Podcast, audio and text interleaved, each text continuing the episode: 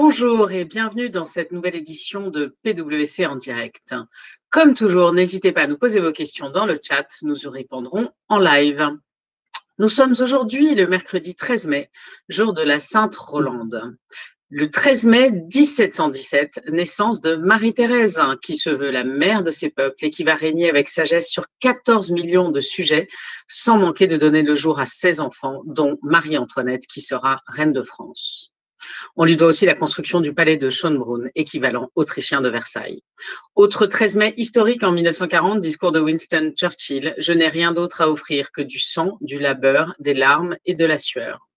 Dans un registre plus léger, c'est aussi les 70 ans de Stevie Wonder, aujourd'hui interprète mythique du tube Superstition.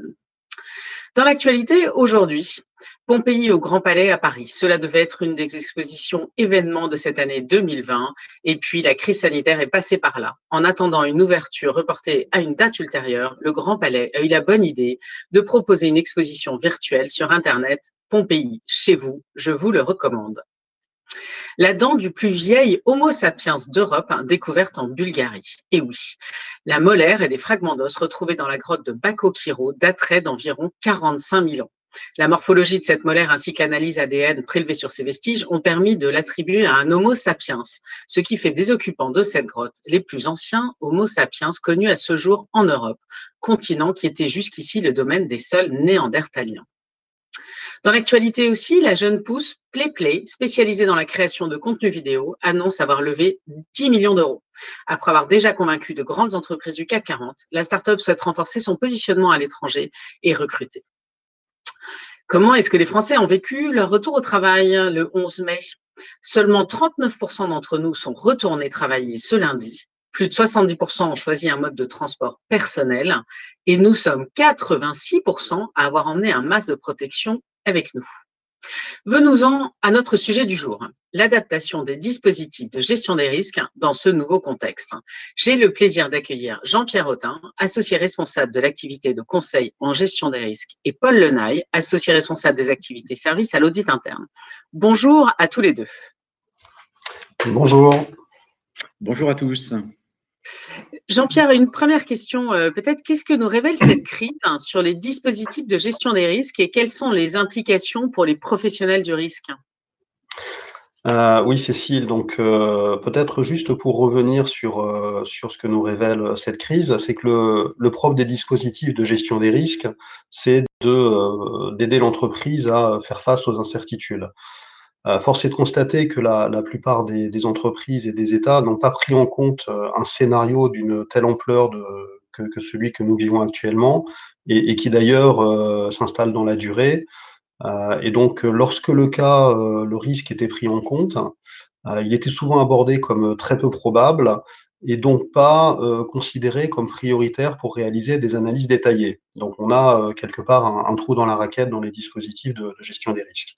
Or, pour autant, euh, les fonctions risque, compliance, contrôle interne, audit interne ont un vrai rôle à jouer dans les, euh, dans les, dans les mois à venir et dans les années à venir pour mieux traverser cette période d'incertitude tout en se préparant à, à, la sortie de crise qui, qui est en train d'arriver euh, dans certains pays, euh, et puis à ce qu'on va appeler le retour à la normale, pour tenter qu'on puisse définir ce que sera ce fameux retour à la normale. On a une situation qui évolue euh, chaque jour avec des à-coups euh, très importants et il va falloir avoir une approche agile. Donc on a essayé de réfléchir à, quelques pistes de réflexion qui concernent finalement tous les acteurs de la, maîtrise des risques et que, je voulais partager euh, au travers de cette webcast. Donc la première piste de réflexion, c'est que le risque pandémique était peut-être inclus dans les, euh, cartographies des risques. Euh, est-ce qu'on a aujourd'hui euh, une analyse des interdépendances avec les autres facteurs de risque hein, ou les autres, risques pour comprendre comment certains autres risques peuvent être influencés par l'occurrence de ce scénario majeur?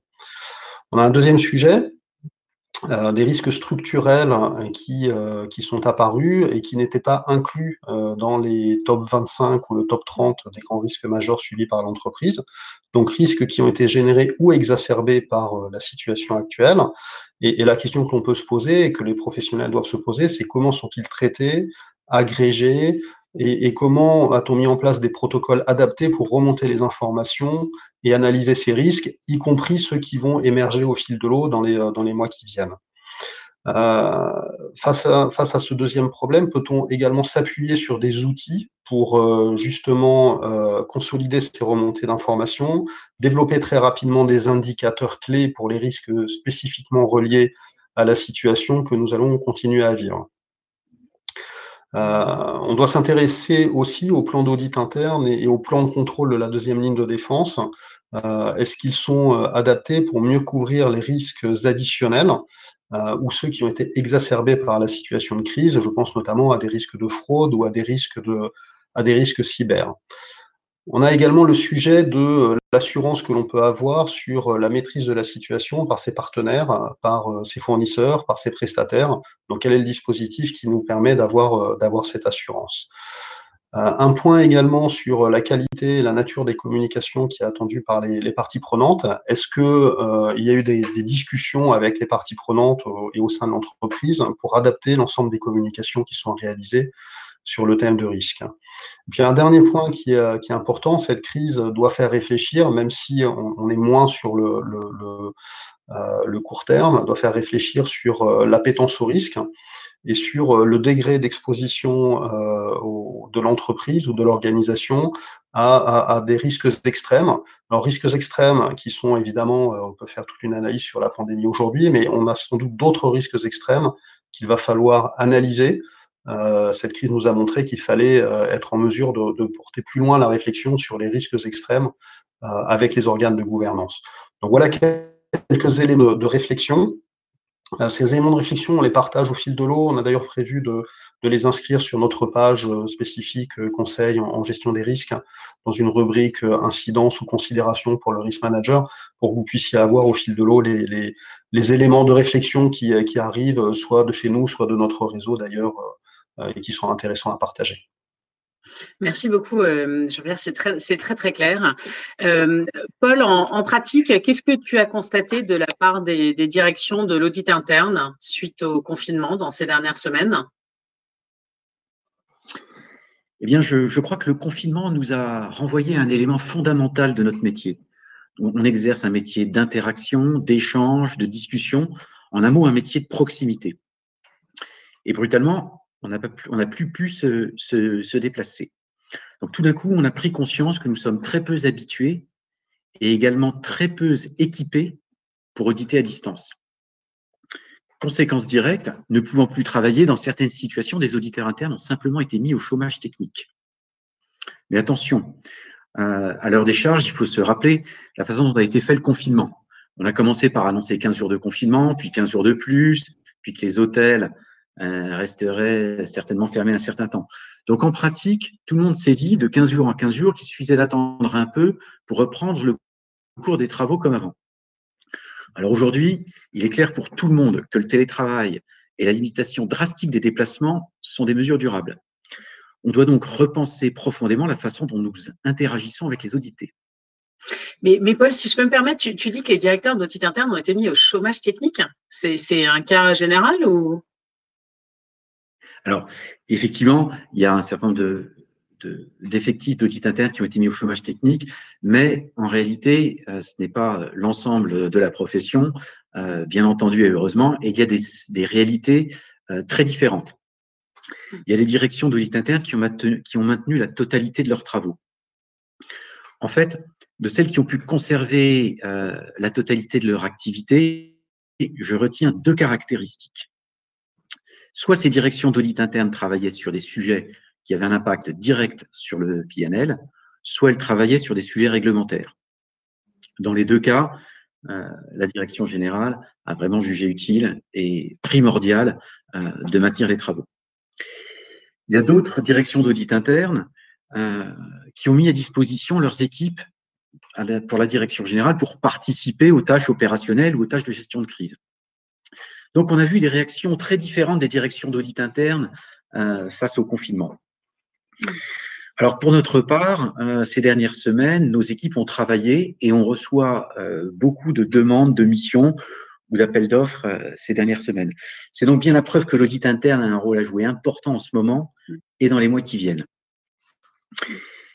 Je crois que le point clé pour avancer, c'est de retrouver des temps d'échange avec la direction générale. Et je crois qu'ils ont beaucoup de questionnements sur les risques. Mais, mais justement, euh, trouver des temps d'échange en ce moment avec euh, les directions générales, ça, doit pas être très simple parce qu'ils sont accaparés par les sujets de gestion de crise, la réorganisation des activités, les reporting, les forecasts, les budgets. Enfin, comment faire finalement pour susciter cette écoute? Je, je pense qu'il faut simplement sortir euh, d'une logique historique de plan d'audit annuel, de plan d'audit un petit peu statique, et aller proposer de travailler sur les nouveaux risques il y en a énormément. La quasi-totalité des processus de l'entreprise ont été modifiés, voire recréés en l'espace de huit semaines, dans l'urgence, avec les moyens du bord. En pratique, il y a des risques énormes. Il y a urgence à les auditer. Je vais évoquer quelques sujets sur lesquels euh, nous travaillons ou sur lesquels nous sommes sollicités actuellement. Euh, là, un de, nos clients nous demande euh, d'aller auditer la, mise en œuvre et le respect du plan de déconfinement. En pratique, la direction veut savoir si les, directives sont respectées, parce qu'à la clé, euh, il y a la question de pouvoir continuer à opérer et puis également se, prémunir d'éventuelles attaques des employés si les employés étaient, étaient contaminés dans l'enceinte de l'entreprise. Euh, on travaille sur un autre audit euh, qui, celui-ci, euh, est sur un sujet très différent, c'est sur les, dépenses marketing et les lignes éditoriales des campagnes publicitaires. Ici, on nous demande si les communications sont encore en ligne avec les nouvelles préoccupations des clients. sur un plan plus managérial ou opérationnel, on, on, travaille sur un audit de dispositifs de pilotage des business units en période de crise. Alors, souvent, euh, ces dispositifs de crise ont été construits pour une crise éphémère. Donc, euh, les directions générales deviennent conscientes que ces dispositifs de crise seront vraisemblablement encore en place dans, six mois. Ils veulent savoir s'ils sont efficaces dans la durée. Bon. Euh, on nous demande alors des sujets plus sur le reporting ou sur les prévisions budgétaires, notamment est-ce que les hypothèses de prévision de business réalisées par les opérationnels sont réalistes, donc une revue euh, qui demande de l'indépendance et, euh, et, un esprit critique. je vais évoquer un dernier sujet. comme tout le monde le sait, il y a énormément d'arbitrage dans les achats, dans les projets au sein des entreprises. On nous demande de donner un avis réellement indépendant sur ce qui, est, sur ce qui doit être coupé, ce qui doit être reporté, mais également ce qui est prévu pour être maintenu car critique pour l'avenir, ou alors euh, parce que euh, les étapes techniques font qu'il serait vraiment dommage et destructeur de valeur euh, d'arrêter un projet, couper un achat à un certain stade d'avancement. Vous voyez, autant de sujets qui, permettent de, reprendre le chemin de la confiance et donc du business. Et puis, il n'y a pas que ça. sur un autre plan, il ne faut pas perdre de vue que pendant la, pendant la crise, les réglementations continuent à s'appliquer. Alors, il y a des réglementations très courantes, type euh, SOX, RGPD, euh, ou plus sectorielles, comme par exemple, ces réglementations ne sont pas annulées. Hmm. Moi, j'ai entendu des entreprises, euh, j'ai entendu des entreprises dire que pendant le confinement, ils ne faisaient plus les contrôles manuels. Alors, effectivement, Merci beaucoup, euh, Paul, pour, cet éclairage euh, sur les sujets de, en effet, des, réglementations. Et, je crois comprendre euh, qu'en ce moment, il y a aussi des nouvelles réglementations qui sont issues de la crise. Alors, je ne sais pas si Paul a réussi à se reconnecter parce que visiblement, il a eu un petit souci. sinon, peut-être Jean-Pierre, est-ce que tu peux nous parler euh, de, ce qui se passe du côté des risk managers en fait. C'est-à-dire que finalement, euh, ils, ont démarré ou ils vont faire la mise à jour de la cartographie des risques. Comment aborder cet exercice dans, ce moment et, plus particulièrement comment, comment aborder la gestion des risques? Oui, euh, donc pour répondre à cette question, je pense qu'il est clair que, que les dispositifs d'identification et de maîtrise des risques ont au mieux intégré dans le radar de l'entreprise des risques comme une pandémie, mais ne les ont pas développés. Bon, une fois qu'on a dit ça, il, faut rester, il faut rester assez humble, parce que finalement, on est face à ce fameux Black Swan, hein, les signes noirs, cette fameuse théorie. il y a peu de dispositifs de gestion des risques hein, qui embarquent des approches autour de scénarios ou de risques extrêmes. Et, j'ai fait une petite recherche là sur, euh, sur Bill Gates, euh, justement, puisque vous savez que Bill Gates avait imaginé un scénario euh, majeur de, de, de, de, crise sanitaire, en tout cas de pandémie.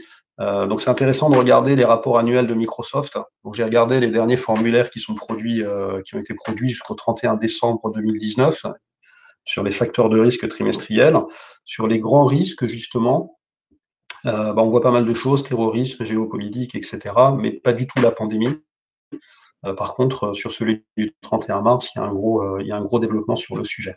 Donc voilà, il faut, rester très humble sur ce sujet et, sur le fait que les risk managers ne l'ont pas, apprécié. je pense que personne ne l'avait, vu arriver avec cette ampleur. Donc aujourd'hui, les risk managers, dans leur exercice, finalement, ils sont confrontés à, une situation unique.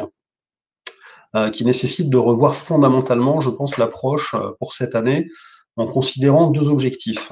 Alors, le premier objectif, il est lié à l'incertitude de la sortie de crise, avec des impacts ou plutôt des, menaces, euh, des menaces, des risques opérationnels qu'il va falloir piloter de près pendant les 18 à 24 mois qui viennent et pour pouvoir communiquer aux parties prenantes sur l'évolution des risques immédiats. Alors, il s'agit de quoi, en fait, finalement, dans cet premier objectif? On a des plans de réponse qui ont été mis en place par, la, par, les cellules de crise en urgence, qui vont perdurer pendant quelques mois, et puis qui vont devoir s'adapter à des nouvelles menaces du fait de la situation sanitaire, et puis surtout de ses conséquences économiques, euh, qui vont entraîner de nouveaux risques très, euh, très opérationnels et très structurels. Donc des risques qui étaient avant pilotés au pas annuel, voire à moyen terme, voire à moyen terme, vont devoir être suivis à une fréquence beaucoup plus rapprochée. Alors, je prends un exemple qui est un peu éloigné des risques immédiats, qui est euh, la rétention des talents.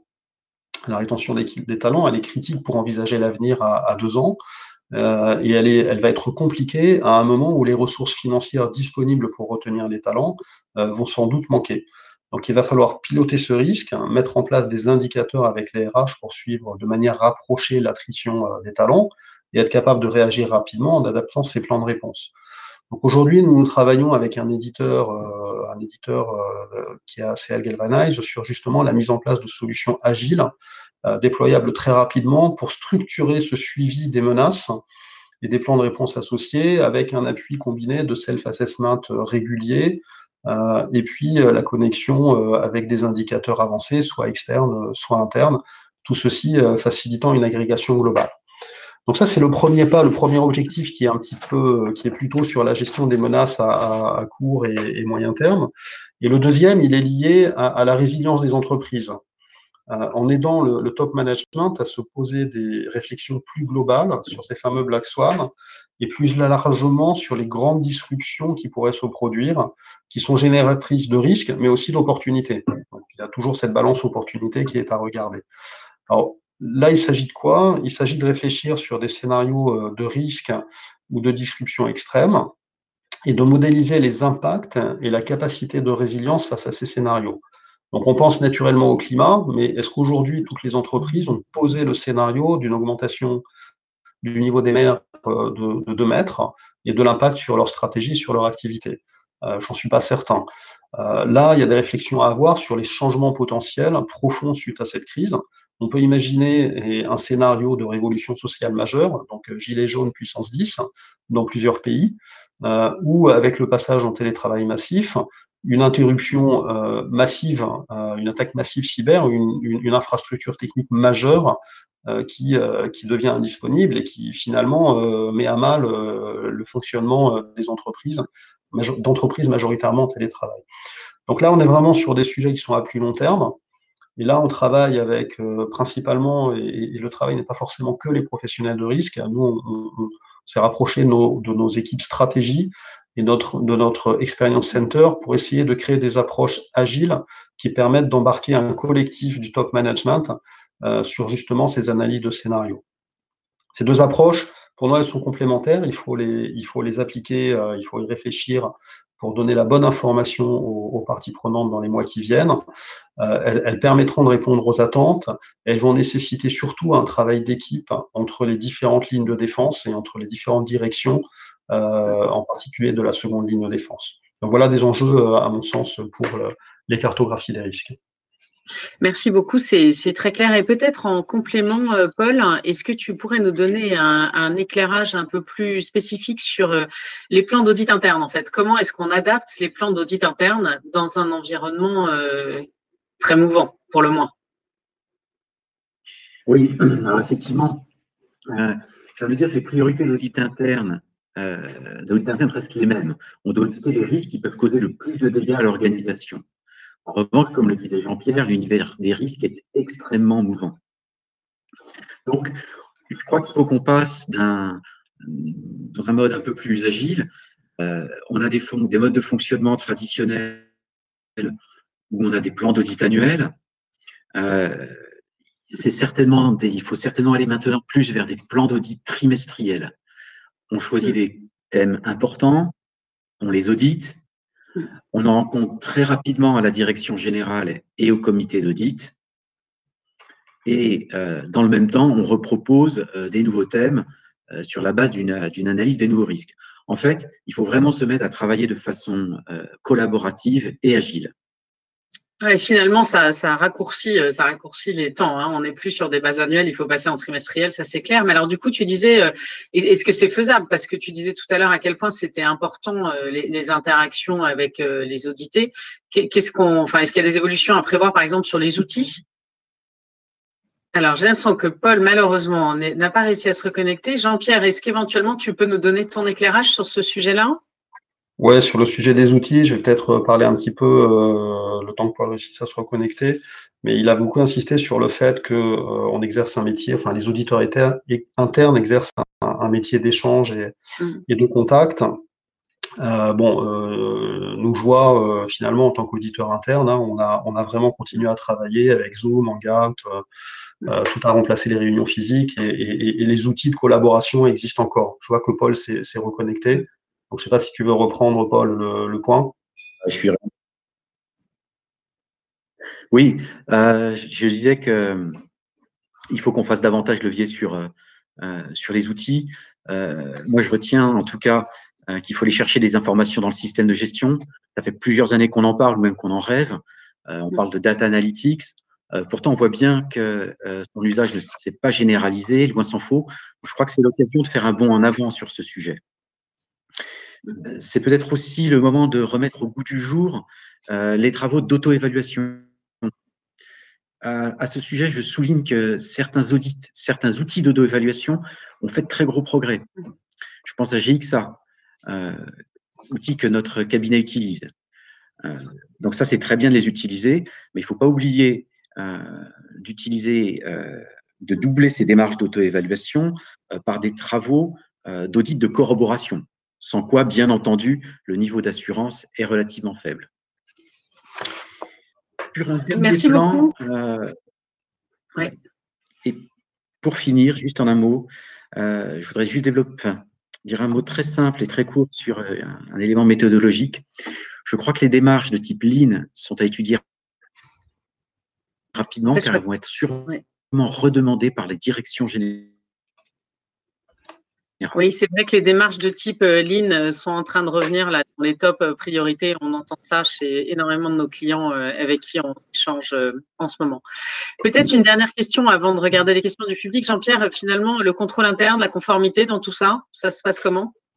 Bah, eux, aussi, eux aussi sont fortement concernés. Hein. On avait mené une, enquête avant la crise Covid auprès des, des, fonctions des professionnels du risque, incluant les contrôleurs internes et la compliance ce qui ressortait, c'était un enjeu clé de coordination pour être plus efficace, mieux répondre aux attentes des parties prenantes et puis être capable d'affronter la, transformation digitale.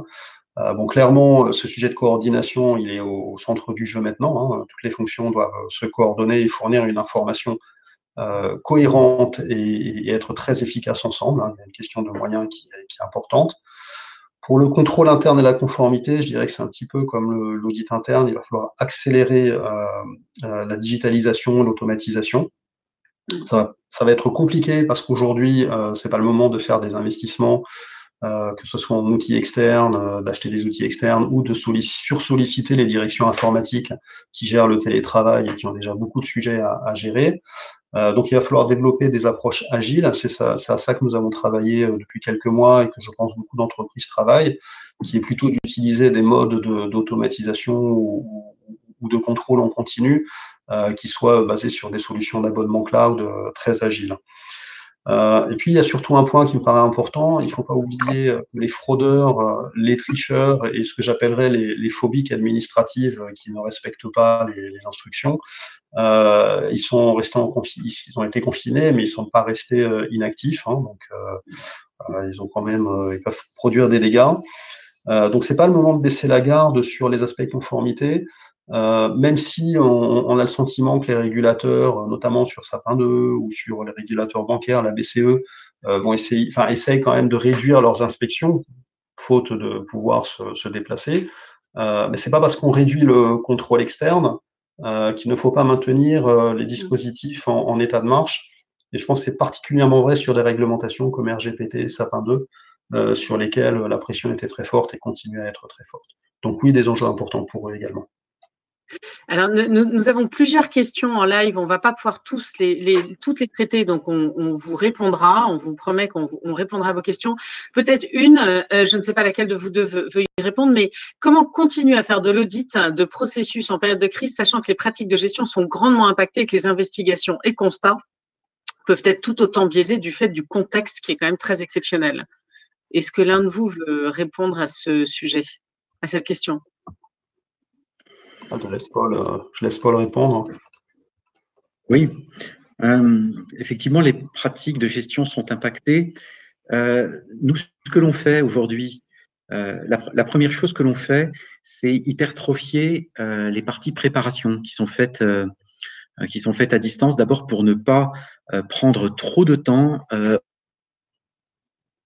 aux opérationnels qui sont, qui font qui ont, qui ont des, des postes euh, qui leur demandent de, de, travailler beaucoup plus que, que d'habitude. Donc, on passe du temps en préparation, en analyse de données beaucoup plus fortement.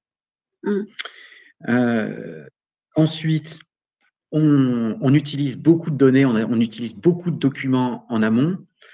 Euh, donc ça évite effectivement d'être euh, biaisé parce que on repart, on, re, on, arrive quand même à, à obtenir des, des, données totalement factuel. Et en réalité, euh, on n'a pas, ce, que je disais tout à l'heure, on n'a pas de, on n'a pas, on, on, fait très très peu de limitation de périmètre. On a beaucoup de choses qui sont dématérialisées aujourd'hui. On a très peu de processus qui restent entièrement manuels, donc on accède à la quasi-totalité de l'information. Merci beaucoup, euh, merci beaucoup, euh, messieurs. Nous finissons un tout petit peu en retard. Je suis désolée pour ces, deux minutes de retard. Euh, en tout cas, un, grand merci à tous les deux d'avoir euh, partagé sur ce sujet, euh, sur les risques qui génèrent énormément de questions. Donc, encore une fois, on vous y répondra.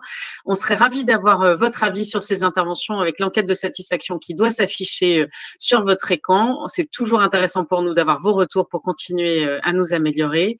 Il me reste à vous souhaiter une très belle journée et vous donner rendez-vous demain sur notre webcast qui va parler des besoins de trésorerie et des mesures préventives à appliquer. Excellente journée à tous et un grand merci. Merci. Excellente journée.